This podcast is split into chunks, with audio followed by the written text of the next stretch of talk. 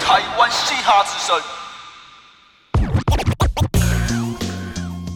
Hey yo, what's up？这里是台湾嘻哈之声，我是主持人苏珊。今天来到我们节目的是发行最新 EP《伤脑筋》的培特，以及他的设计师 Ken。关于培特，擅长将抓耳的旋律饶舌加入适合律动的嘻哈舞曲，喜欢制作让人感觉良好的音乐。在积极探索各种音乐曲风的经验后，逐渐建构属于培特风格的音乐框架，希望能为那些对未来迷茫及矛盾的人们，创造一个可以抒发共鸣并获得支持力量的空间。而 Ken 来自马来西亚，是厂牌 Rooftop Mom 的设计师，以平面为主，摄影为辅。他以对视觉艺术的敏锐洞察力和创意，持续在设计中打造会心一笑的惊喜。曾经与颜社、大嘻哈、龙虎门与 Nike 合作。培特与 Ken 近一年的合作，两人试图以音乐为媒介，打造有别于其他人不寻常的创意，拓展设计与音乐之间的可能性。那么，对于他们来说，嘻哈是什么呢？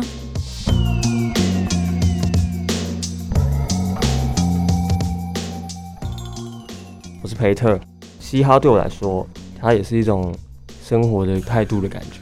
我觉得最重要的是 have fun 好玩，还有很多不好的事在外面发生，但是当你可以用一个方式解决这些不好的情绪，或是把它抒发出来，像一开始办 party，他们嘻哈就是因为要 battle 什么，为了不要打架，所以他们就比赛跳舞，用这个来代替拳头，或是防止一些不好的事发生。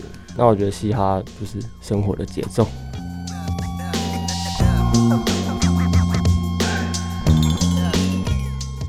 然后我是 Ken，我觉得嘻哈是一种包容吧，因为像嘻哈里面有舞蹈、有音乐、有涂鸦，我觉得这些算是一个派对吧。不管你生活再苦，你到那个地方，音乐一下，舞一跳，我根本不 care 你是谁，我们就一起 have fun，一起开心，然后一起包容，不管你是什么人种，我们都 OK，一起玩这样子。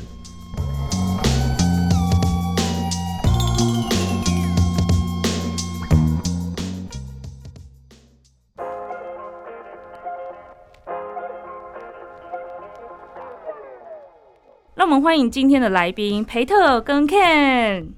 Hello，大家好，我是培特。嗨，大家好，我是 Ken。今天真的非常特别，除了有歌手，还有设计师，感觉会把我们台湾嘻哈之声想要呈现的台湾的嘻哈文化往不同的层面迈进。那因为嘻哈不是只有饶舌音乐，我来跟大家介绍一下，其实嘻哈是有基本的四元素：饶舌、DJ、街舞跟涂鸦，所以是各种不同的艺术所结合的文化。那两位做的事情呢，其实都很嘻哈。来跟大家介绍一下，你们开始接触嘻哈文化契机是什么呢？我的话感觉是我小时候就有听到，可能我不知道周杰伦那种算不算？其实算算，对它是流行结合嘻哈，让我们开始接触嘻哈文化很重要的一个人。是流行文嗯化里面有用到很多嘻哈元素的一个歌手。然后嗯，从小因为我妈就会买他的 CD 来播啊，哦所以大概从小就会有听到这个。是妈妈喜欢吗？对，那时候就是他喜欢这样。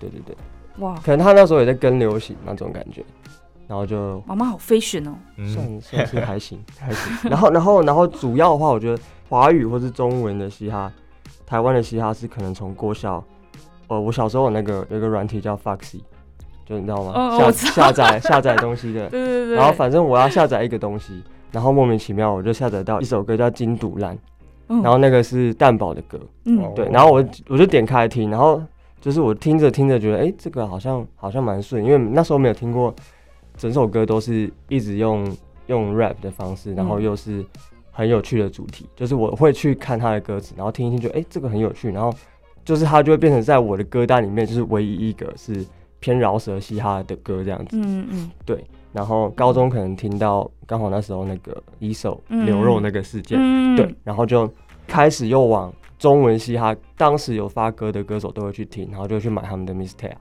哦对对对，那时候 BCW 那时候有出 mistake，就是在很久之前，对，有一张那个嗯 Ryan Shoot，就是封面是一个子弹，然后弹孔的那个，对，嗯然后那时候还有战犯也蛮活嗯活跃的，对，然后都会去买他们的 mistake，对吧？还有人人有宫殿熊仔那时候的专我就，是直接整个入坑，嗯。然后就开始各领就是域都开始听这样子，各厂牌都听。对，就是台先从台湾的嗯，知道这些人，然后再开始会加入一些 FB 社团啊，嗯，嗯，然后就会嗯开始听到国外的。嗯。对，然后就是开始往国外去入坑，对，嗯。然后那时候就可能同学就会大家都会分享，可能什么 Mac Miller 啊、Kendrick Lamar，然后 J. Cole，就是那些比较也是当时国外正在非常火红，然后也是创作实力都很强的的嘻哈歌手，对，然后这些就是我接触这个整个嘻哈文化的契机。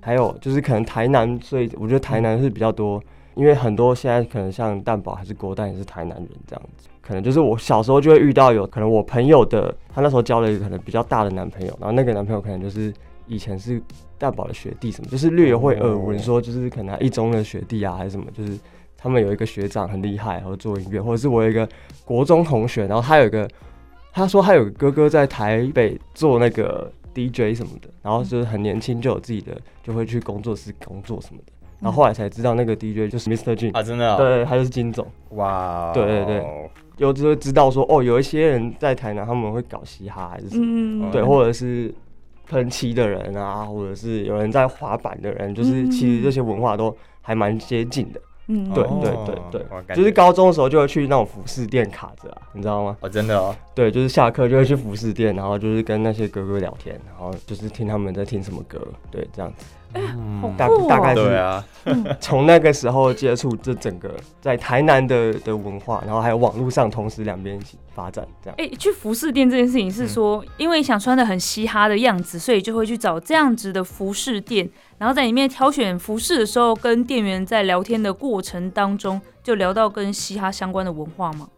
因为整家店的定调就是比较美式嘻哈的服饰品牌，嗯所以他们请来的员工啊，或是人，自然都是生活在那个环境底下，嗯，对，都是喜欢这个的。那聊天内容当然就是就是，哎、你最近在听什么，或者我最近在听什么啊？你看这个我穿什么，然后他们在国外在穿什么，然后国外在听什么，大概是这种交换资讯分享这样子。对好酷、哦！对对对是在网络还不算非常发达，没有什么 FB 社团的时候，大家都会聚集到服饰店去聊天这样子。对，或者是附近的公园，对对对对对，大概是这样。那 Ken 呢？我的话也是国小，然后受到那个电视的影响，就是那时候是大概一九九九年到两千年之间，那时候就是美国的 R&B 跟嘻哈就是比较流行，然后电视上的呃配乐或广告都会用，然后那时候就会意识到说，哎、这东西不太一样。但以前没有网络，所以你不知道这东西到底是什么。嗯，然后直到那个像刚刚他提到的周杰伦的出现，嗯。就是周杰伦会有一点嘻哈元素嘛，嗯，但至少它是中文字，然后你知道它是什么，你就会去找，然后去听这样子，嗯。然后听着听着就会发现，哎、台湾有蛋堡啊，然后有嗯。其他人有有顽童，然后大学来到台湾的时候，发现室友都会在听顽童，嗯，想说哦，台湾对于嘻哈好像蛮友善的。哦，因为早期的嘻哈不是像现在这个氛围，早期的嘻哈算是一个蛮，我觉得蛮冷门的东西。嗯然后就这样慢慢的听，然后就发现，哎、这东西还不错了，就很喜欢。然后毕业之后就误打误撞的认识的我的朋友，他们是来自台北的 RTM，也是一个饶舌团体。然后就跟他们一起玩，一起听，然后从中认识了很多朋友，然后就是一起合作啊，cases 这样子。嗯嗯。对啊，那 Ken 为什么会是走上设计师这条路，而不是哎、诶我也来做音乐这样？哦，这个是好问题。他还没做，但他可能有 想法了是不是？我们今天就是一个契机这样子。哎、搞不好、哦，搞不好啊。肥特邀约我就录一下，好啊好啊，下次来录一首。唱个 hook 之类的。好像可以哦，蛮有意思哦。这段 hook 是我的设计师唱的，这样。对对啊，可以啊，可以啊。对啊，我觉得就是我也不知道欸，这是一个天性吧。你会发现有些东西，我觉得你喜欢，你不一定要变成创作者，你可以当消费者，就是你可以花钱去嗯 support 那些很努力的人、更有天赋的人，然后我就好好赚钱去 support 他们就好了。也，蛮有道理的。哎然后我就好好发挥我的设计，然后看能不能去从中帮他们加分，像帮佩特加分之类的，对啊。所以你们什么时候开始尝试创作呢？因为刚刚讲到说，哎、我很喜欢这个东西，了解了很多相关的文化之后，嗯可是我也想来做这件事情。像培特为什么会开始写歌呢？我开始写也是因为那时候听到蛋堡跟国蛋还有 RPG 他们有一个他们的学校的地下校歌的那种感觉，啊。他们做了一首歌来写他们的校园生活。嗯，对，然后是由他们三个人，他们说那时候在同一个学校，因为我们那时候我高三要毕业，我也想说，那我不然来试试看做一个学校生活毕业歌这样子，嗯。对，然后才开始就是写了第一首饶舌歌这样，嗯，对，然后那首歌就后来就变当届就是有变成毕业歌这样，哦，蛮有荒谬的，的，所以有上台唱吗？有就毕业典礼的时候，哦那是我第一场表演，然后就哇，真很多人，就毕业典礼，你知道吗？然后就我一个人，然后也不是什么 band，也是一个人，然后然后放那个 instrumental，然后我就自己在那边一直饶舌。所以你没有搭兵，对啊，没有搭兵啊，就是一个人在那边耍憨。因 为你你就是自己说，哎、我想写写看，然后写，然后是被同学听到，还是说你主动跟老师说，老师我写一首毕业歌？哦，就是甄选啊，就是哦每个人交档案这样。然后那时候就是在朋友家，然后我们说，哎、我我要录音，我要做歌。他说，哈，你要做歌？对，我要我要写一首歌，我已经写好了，我有歌词了。然后我们就去搞麦克风，然后就架在那个衣柜里面。嗯，然后原本就是我们就约约读书啊，然后读书就下午时间，然后就五个小时，然后三个小时就一直在录音这样。我觉得第一次学会怎么操作录音，然后把歌词唱出来，弄成一首歌。哇对，但那时候的品质就是参差不齐，就是很一般，就是非常初阶的啦，嗯对对对嗯，low five 啦，low fi。Lo-fi 非常 low 的，我非常觉得很有纪念价值。超级 low 的。哎、那你在毕业典礼上唱完之后，台下的反应，老师的反应，他们一定都就是开心这样，对啊，哦，那还不错啊，至少他们有反应。对啊一定要有反应，长官都在啊，OK，对啊大。家不会想说傻眼，那个人是谁？他怎么就一个人在台上念那什么东西？哦，没有，我有副歌，所以那时候会带大家。啊，哇说 NTCBS 就那个东西，然后就到大家跟着念这样，对，所以就有一段是嗨的，嗯对对对，所以反应不错，就让你觉得哎、好像可以继续再来做歌这样子。对啊，就想说第一场唱个千人的，然后想说 应该 OK 吧，对，然后大学就开始加入戏演社这样，嗯，才继续台中的戏演社的朋友大家开始认识，这太有趣了。这确实蛮有趣。I can，呃，我就是一样，就是受到电视啦。那因为那时候还没有网络的东西，你看到电视上的东西，或者是你路上看到一些海报，而有些东西 我觉得会给你有很大的冲击吧，或感动。那因为以前你没有网络，你如果你有一些东西受到冲击之后，有时候你想回味，但你不知道要到哪里回味，它就一直在你脑海里徘徊，嗯你就会想说，不如我把这个画面画出来好了。哎、那你会收集海报吗？哦我不会收集海报，因为那时候连海报也买不到。你说封面、专辑封面那都买不到。呃对啊，就是那时候我住的地方不是那么发达的地方，但就是你会，就是这些东西很缺，导致你会记下很多东西在你脑海，然后它会自己去碰撞跟徘徊在你的脑海。哦，然后你我懂你的心情，就是像以前小时候我们没有那个 CD player，或者是嗯没有录音机，哎、大家知道录音机这个卡带那种东西，反正就是没有这个东西的时候，电视上看到 MV 你就狂背歌词，对对对然后再唱给自己听。对对对对，就是我以前会这样子抄歌词，就那几分钟的时候，你哦，就要他不能，他不能让你无限回去听，对不对？因为以前电视过了就过了，它不会重播。以前的资讯没有像现在那么好找，然后你可以回去再重看一次，或重新感受。它过了就有可能你要几个月之后才会再遇到。等一下，你小时候哦不是有遇过没有网络的年代吗？你应该知道吧？小时候电视跟广播都是稍纵即逝啊。但它可能已经有 CD 了。哦，CD 有啊可，是没有 CD player，就我我爸妈不买给我，哦，真的哦，是我爸不给 给我这样的哦我也状况我也是。对啊，就只能自己背歌词啊。哦对啊，然后他就会一直在你脑海里跑。对对对对，哦，所以 Ken 就是以这样的状况下，把那些想法全部画下来。就是我要把它实体化，让我可以好好的再重新感动一次。嗯，对啊，我就把它画出来这样子。那你你有记得你第一个画是什么我我？记得哎、那时候我画是画那个那种比较嘻哈的涂鸦。一开始就是嘻哈涂鸦了。对我也不知道为什么会画出那个东西。嗯然后我记得是一个一面墙，然后画涂鸦之后，我再延伸，有点像那个 AI，我就是把旁边一直延伸延伸出去。你说你第一次在墙上画画吗？没有，我是画在我的作业簿上，哦，然后我是画一面墙，然后有涂鸦，画一面墙，然后然后然有涂鸦。后对，然后一面墙旁边有一些草丛，嗯然后墙的后面是一个板场，哦，很大型的板场。个场地这样子。对，很大型的板场，然后我记得我有画一些人玩滑板跟 BMX 之类的，大概是这样子。哦，大概那时候是国小六年级吧，那很厉害嘞。那那时候身边就没有这些人大家不懂我在干嘛哦，，even 嘻哈他们也不知道是什么。完全是从电视上，你不会可能路过，像可能有一个板场有人在玩板，还是路上就有涂鸦看得到这样。路上有部分涂鸦，但你不知道他是谁。对，哦，不知道是谁，应该蛮蛮正常。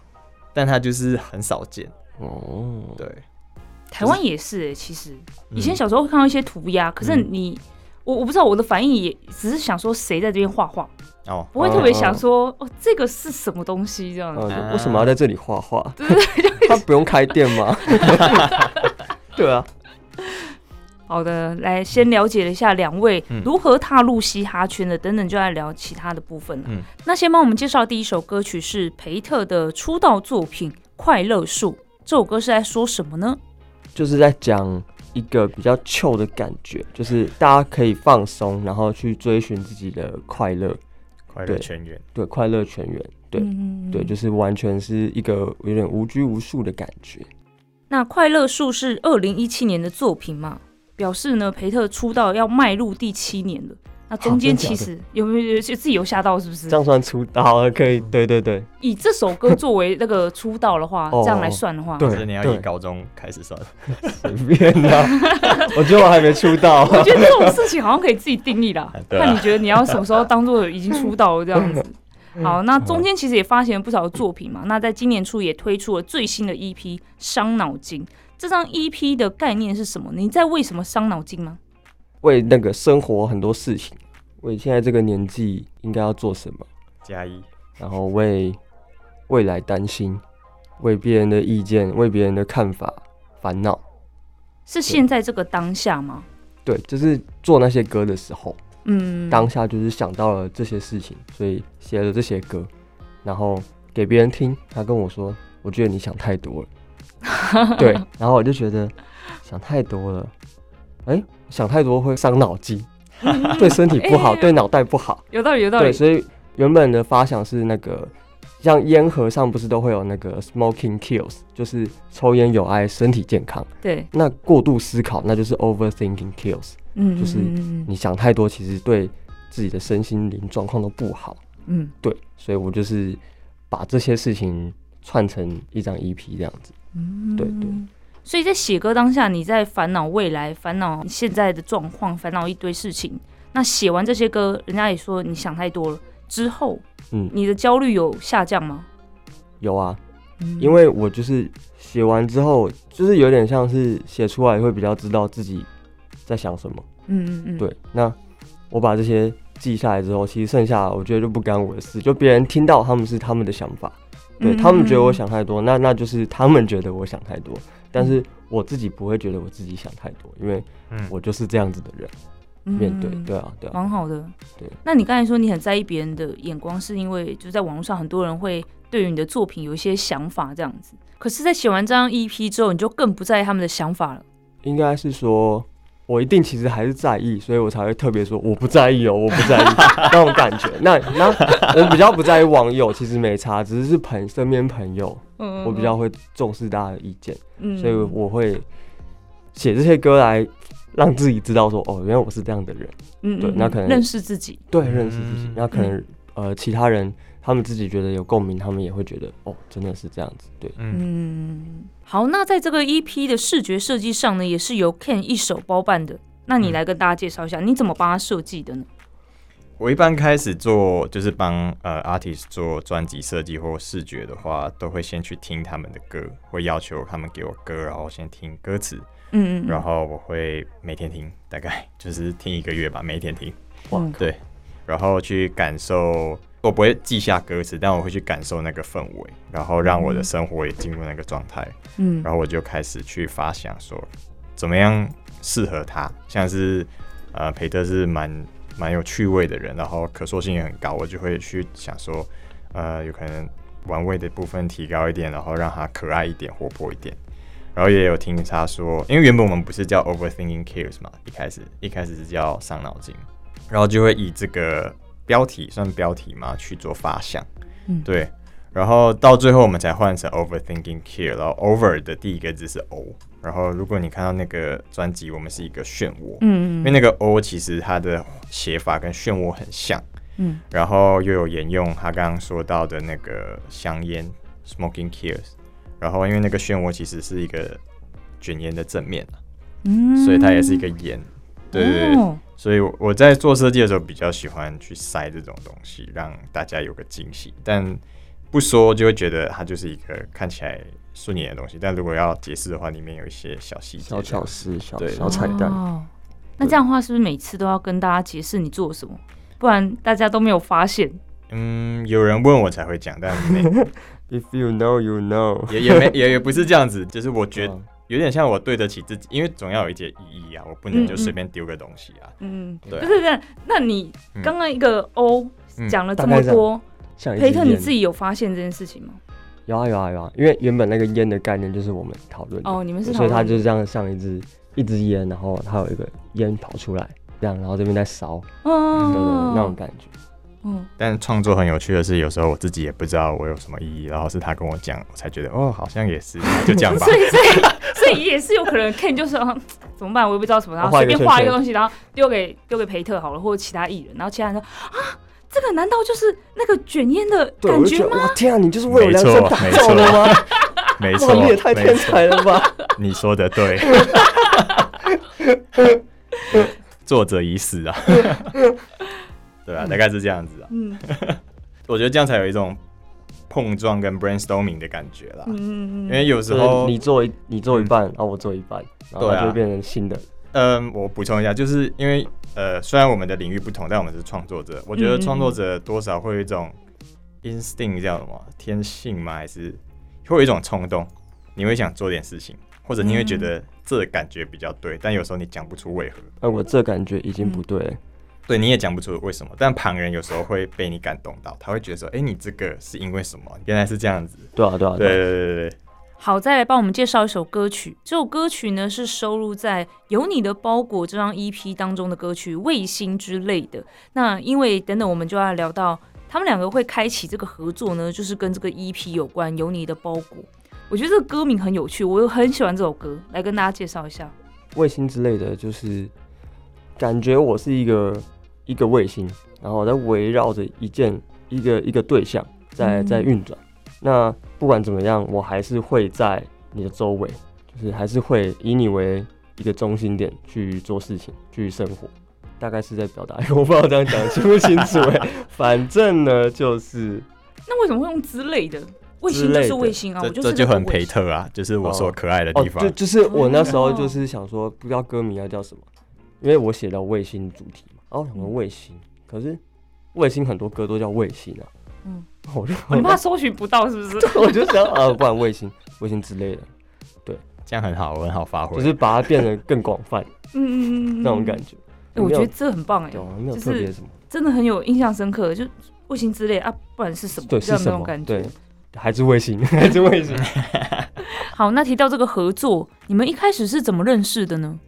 就是呢，我们有一个共同朋友，他也是一个创作者，他在做那个饰品戒指，对。嗯。然后那时候因为很久之前就有碰到 Ken，然后他有帮我在表演的时候拍照这样子，对，对。啊。那时候我们有记录合照，呃，不是他帮我拍照，对他帮我拍照，嗯。就知道这个人，对。嗯。然后就有他的 IG 账号，嗯对，然后就先互加了这样子。对先互加，对，然后后来就是呃刚好想要做一批的设计，那就开始找找找找找，然后就发现哎、诶我可以找 Ken 哎、因为他那阵子好像也刚发一些就是他帮别人做的作品，我就去问我这个中间朋友说哎、诶可不可以请 Ken 来帮我设计，然后我就准备好我自己的那个那时候包裹那张的歌啊，然后还有创作的想法，嗯然后就跟他约第一次碰面，嗯，在那个呃茶茶店嘛。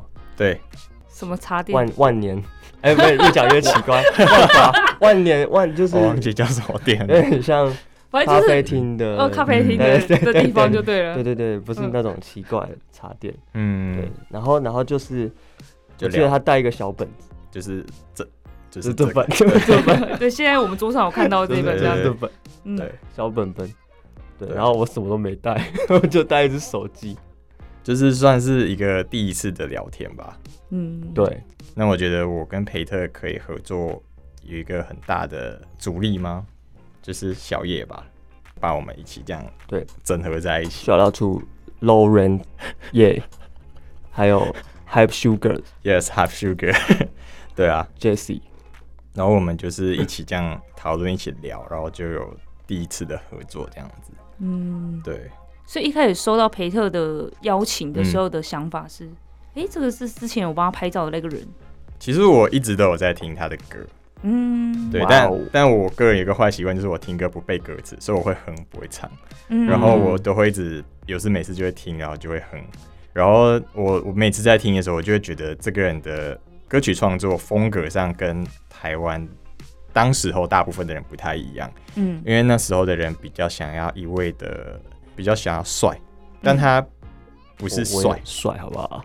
呃，我你的帅是另外一种帅，独立帅，OK，就是他他会他除了帅啊耍帅之外，他会带有一些可爱的部分，我觉得在男生里面比较少见，嗯嗯嗯，对，但他的可爱又不是小奶犬的那种，小可爱，对对，就是一种介于很阳光的那种可爱，然后我会觉得这种人这种角色在这个产业很少见，嗯。那如果我跟他合作的话，在创作跟视觉上一定会很不一样。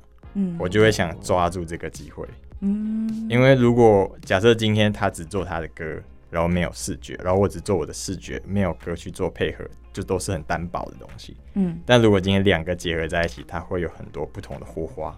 对，哎、嗯嗯我靠，你讲的太好了吧？哎谢谢。嗯，应该不是临时想出来的啦，freestyle 这 freestyle，多久啊？哎，我的嘻哈元素在这里。所以一开始有你的包裹这个概念都已经出来了，歌曲也都出来了，嗯歌词也都出来了，才给 Ken 听过之后，才去设计出相关周边的。对，包裹的想法已经出来，然后嗯跟他讲，嗯然后他才把一些包裹的元素、送货、寄货、寄送那些嗯，感觉加进去，变成我们的。但我好像是有点中途加入，对不对？对对对，因为那时候已经有先拍了一片，啊，对对，但是一样是包裹的架构去，我也是穿的比较像是送货员，嗯。在嗯。在那个影片里面对。那你们两个在沟通上面有出现什么问题吗？沟通，我好像都是讲，我也其实也是讲一个感觉，对，对，就是我觉得我们设计师某种程度除了要提供你们脑中想象的东西之外，假设一般业主不知道怎么解释的时候，因为毕竟这不是你们平常的语言，所以你们不知道怎么解释，跟不知道怎么描述。这时候我就会比较像医生，我就会问说：你觉得是这个要往左一点吗？还是怎么样？嗯或者是我会提供选项。哦，假设你我感受到说你刚刚提到的颜色好像不太对劲，我就会再提三款不同的颜色。哦对，他会给你选，嗯，然后就会拿出他的小本本，好，你要这个颜色，好，对对对。这个设计，好好，全部记下来，诊断，然后开一个诊断诊断报告，大概是这样子啊。然后我我会提供我觉得最棒的解套方式，嗯，但业主也要不要选择，那就是看他，搞不好他想要自主成分高一点也 OK，因为我觉得那是他的东西，嗯，对啊，所以我觉得算都有互相让步吧。我会提出我的角度的看法，那接下来就是看他自己选择这样子。我们那时候包裹，你不是就拿了三四种给我看嘛，，就是封面，啊，对啊，对，那这三四种的风格会差很多吗？还是只是颜色或是位置的调整而已？颜色我记得颜色是一样的，颜色呃，颜色配色上那时候是有两种啦，两种，对。对，，然后排版设计上好像提的蛮多，十二嘛还是十四？哇，反正就是很那这位业主是很难搞还是怎样子？不是不是，是我做上瘾了。对 他就是弄了好几版，然后给我看，然后说你你要选一个，我说这么多个都很好看，你要选一个，反而选择障碍了。对其实选项多也然后然后。最后我怎么怎么选出来呢？我就说，哎、那你最喜欢哪一个？然后他就说，哎、其实这个这个这三个这个三个我最喜欢。然后我又我又问他，哎、那你这三个你最喜欢哪一个？然后他就说这个。然后我说好，那就这个。那最终还是选择相信我。对对对对对对，所以内心其实虽然说做了十二三版，还是有一个最喜欢的版本这样。一定会有啊，就是你还是有一个王牌在啊。嗯，对对啊，对，那其实，在发行 EP 有你的包裹的时候，除了设计周边之外，还举办了一个线下活动，好有趣哦！来跟大家介绍一下这个活动是怎么发想出来的。我觉得这个活动算是我提议的吗？你一手促成的，有没有一手也有小叶帮忙？也有小叶帮忙。就是我我我偶尔会一些有趣的 idea 吧，我就会提，但大部分我合作的对象可能会觉得太 over，但那时候小叶就说：“哦，好棒哦，我们来做吧。嗯然后我们就去执行了。对，所以那时候做完封面啊、周边之后，也没有说、哦，那我们的合作很棒啊，期待未来发展没有，就是诶、要不要再做一个活动这样子？就是啊，嗯，做周边啊，先做一些周边设计，嗯，然后做出来之后想说，要不要来做一个活动，顺便卖，顺便啊，好像顺便对，让大家可以实体直接看到那个东西长怎样，然后就开始说，那我们来办活动，办活动，顺便就是有一种发表派对的感觉。嗯，对嗯。虽然那个歌好像三月多出，然后我们七月办起来，对，就隔蛮久的。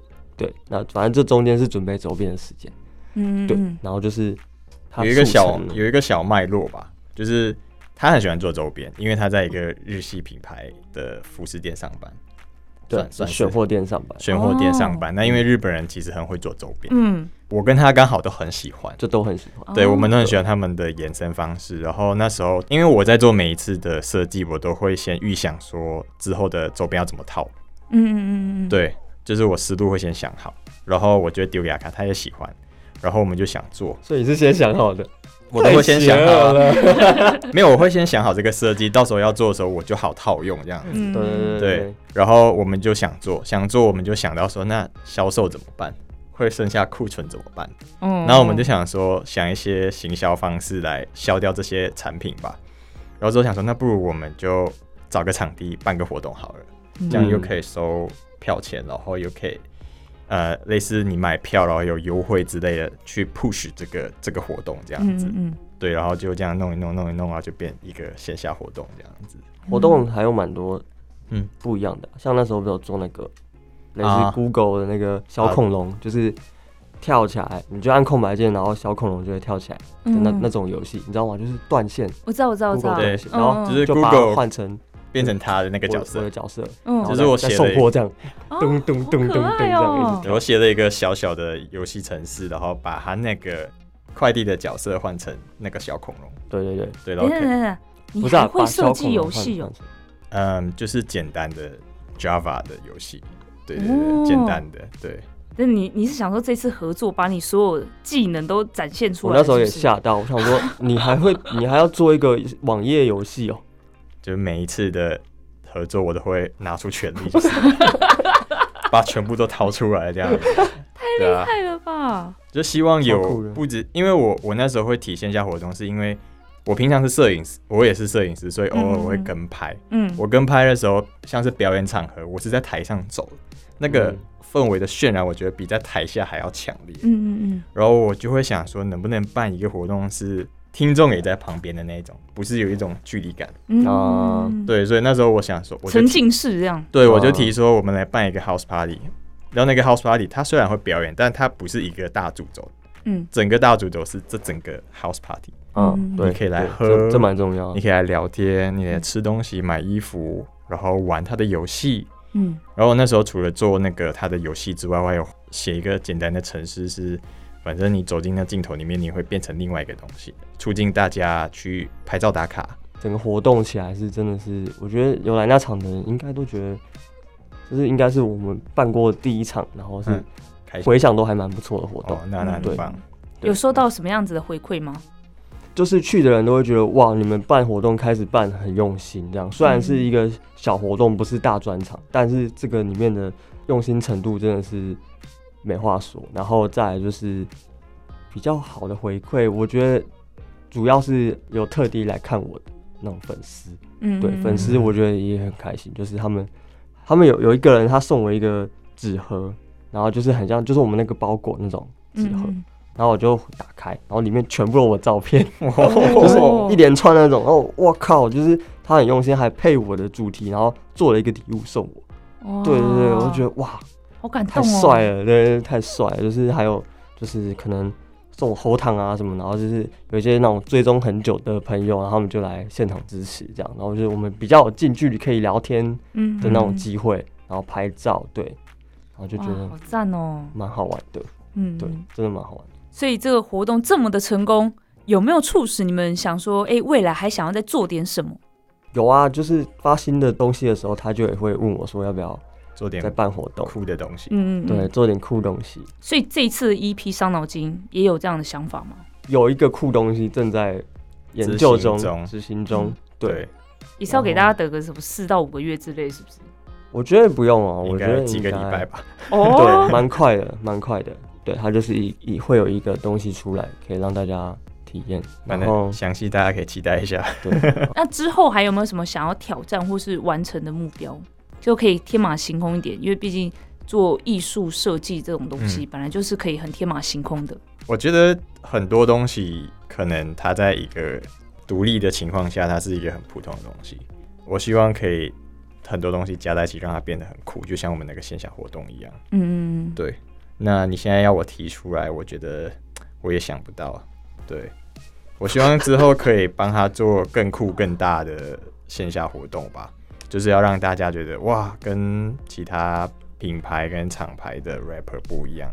嗯，对啊。嗯，就是可以再做更多有趣的活动。对，最好是可以到日本啊，对啊，好像很不错。对啊，然后专辑吧，实体专辑，如果我们有一个实体的专辑，那就是一个小心愿。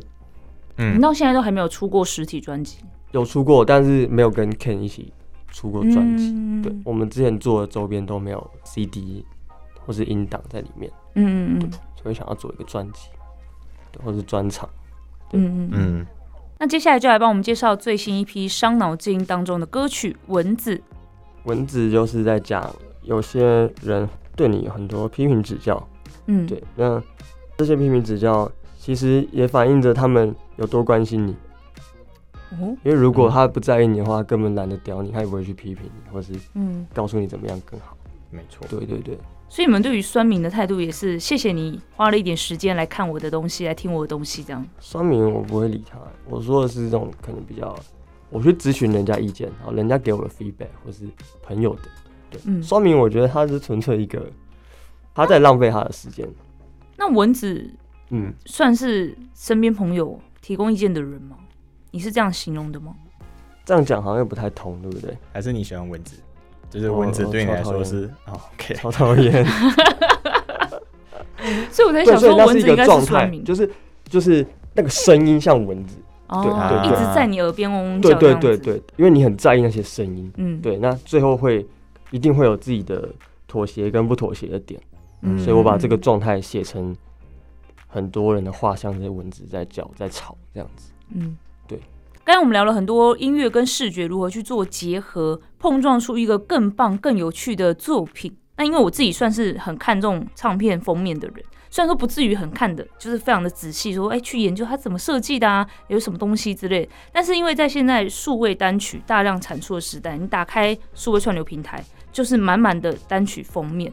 那对于我来说，封面会不会吸引我去点开这首歌，其实是蛮重要的一个关键点的。所以也蛮好奇说，那你们在设计上面会运用什么样的小巧思去吸引听众或是观众去注意到你们？设计上一般我会用大胆的颜色吧。嗯，假设现在很少人用荧光色，我就用荧光色。哦，然后很少人敢用白色，我就用白底。嗯，就是至少嗯，现在在串流那么小的方块里面，嗯它是一个很亮的存在。嗯，对，，然后如果现在大家喜欢附加的东西，那我就设计的超级简单。反其道而行这样。对对对对对对啊！嗯，像那个有你的包裹，就是我们直接用一个超级亮的绿色，嗯嗯然后配白底，对对对，就直接让它亮到爆这样。它其实非常非常简单呢，非常简单就。是你看到那个封面，想说这是封面吗的那种感觉，对，但是它有简单。封条的感觉。嗯嗯嗯对就是对啊，我大概念在大部分会是用这样的概念去做设计啦。所以当下会先去看看现在市场流行什么样子的风格，嗯，然后再去发想一些不一样的东西，这样。对，但这个前提也是要先听业主想要什么。有些业主想要特别的，像培特就想要特别的，我就会往这个方向。嗯，但有些业主可能说我想要跟大众一样，我就会跟往大众那一边。啊，对对对，嗯比如说现在就是流行，比如说呃，歌手的脸就是要出现在封面，我就是想这样。哎、嗯，就算你觉得说在数位平台上面这么多张脸，嗯，你还是要这么做，我还是会配合你这样子。我会配合他。假设我会提供三个选项，我还是会两个选项是他要的，一个是我建议的，那看他要不要。他不要的话，那我们就就先排除这样子。嗯，对啊嗯。那在音乐上面呢，培特会有特别什么小巧思吗？去吸引大家想要去听你的音乐，还是其实你就是做自己这样？应该就只是创作吧。对啊，我好像就是把把想说的写进去，然后小巧思可能录的当下会有一些原本没有写到的东西，然后我就都一次全部把它录进去，然后到后面再来筛选这样子。嗯，对对对小巧思嗯，但我再想想，我想没有也没关系啊，没有没有也没关系啊。没有小巧思。不不会啊，我觉得很多时候创作者就像我刚刚前面说，就是你自己其实不知道，你会散发出或丢出一些东西。嗯嗯对，所以你问他，他有可能不知道自己有什么小巧思，但我会觉得有，或者是像你刚刚会觉得为什么要卫星之类的，他可能自己没想到。嗯嗯嗯嗯对对对，对，那对于我跟小巧思本人。对，就是对于我跟呃主持人就觉得说你那个之类的是一个很有趣的小巧思。哦对嗯对对对对，谢谢，谢谢你兄弟。所以其实音乐跟设计就是相辅相成的嘛。然后你们有提到未来也会继续合作，拓展设计跟音乐之间的可能性。那你们对于现在台湾嘻哈文化圈来看，就是可能也看过很多不同的封面设计啊，或是听了很多不同的音乐。你们对于设计跟音乐结合的这样的市场性有什么样的看法？嗯，我觉得视觉可能会变成蛮重要的。必须存在的角色吧，因为现在的资讯更新率太快了。嗯那因为音乐它不是肉眼可以感受的，它是必须要停下来听的。嗯，那这时候你必须要一个强烈或者是一个很震撼的画面，去让它稍微逗留个两三秒，然后去听你的前奏啊，或者是你的副歌之类的。嗯对啊，我觉得是蛮必要的合作跟结合啦。嗯，对啊，那最后呢，再来帮大家介绍一下最新一批伤脑筋当中的歌曲《Summer Night Freestyle》。这首歌呢，让大家听见完全不同风格的培特鲁，完全是一个在晚上想到就是以前啊，然后是很 emo 吗？偏吧偏吧偏 emo 偏 emo，就是觉得突然可能那时候刚好上礼拜表演完，然后就很热闹，然后隔一个礼拜又很平静，嗯，好像那一切才刚发生完。嗯对，然后就觉得想到说，当时在那个年纪，然后那个状态，觉得说我到底要不要继续把这些音乐做出来，或是发行啊，或是继续搞这件事情，所以才把这些心情记下来。表演过后的这个失落感吗？表演过后的失落感，配上一点对未来的迷茫，模迷茫模糊感，这样子。嗯然后对，可以先听听看。说明大家会蛮有共鸣的。嗯，就是给创作者的歌，就是我写完然后录的时候，就是刚好我去我们一个朋友叫露露，然后他也是现在蛮多人会找他制作的制作人，然后还有、当时还有刚好一个我们以前的团员，他叫博生，反正就是这两个人就是一开始鼓励我出那个快乐树 mistake 的人，哦。对，然后我在《Summer Night》那首歌在录那首歌的时候，然后这两个人在旁边，然后我其实那个心里的感觉其实是蛮有一种就是哇一路走来这两个老哥，因为可能其中一个老哥他可能比较少在做音乐，对，是各自有各自的事情在忙，对，然后露露也变就是制作，以前也是我们一起唱啊表演什么的，就是走到幕后了这样。，对，然后就是哇，原来我还是很多人在支持着我在一起做这些事情，就是觉得蛮温馨的，对，大概就是这样。我觉得这是一首很漂亮的歌诶。很漂亮的歌。对啊，嗯就是我觉得听众来说，至少它是一首好听跟感动的歌。嗯但我觉得对于创作者来说，十年之后听，这是一个我觉得是一个很珍贵的记录嘛。哦，酷，而且这个记录是好听的，嗯，对，如果有被传唱的话，那我觉得会更更不错。哦，对啊，也许可以把它加到你的演出必唱曲之类的，传唱度就会提高了。哦哦，可以可以可以。对啊。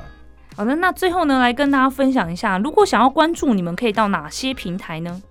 关注我可以到我的 Instagram 培特，培根的培啊，然后特别的特啊。那我的话也是在 Instagram，然后你可以搜寻 K E N A L W A Y S C A N，Can Always Can。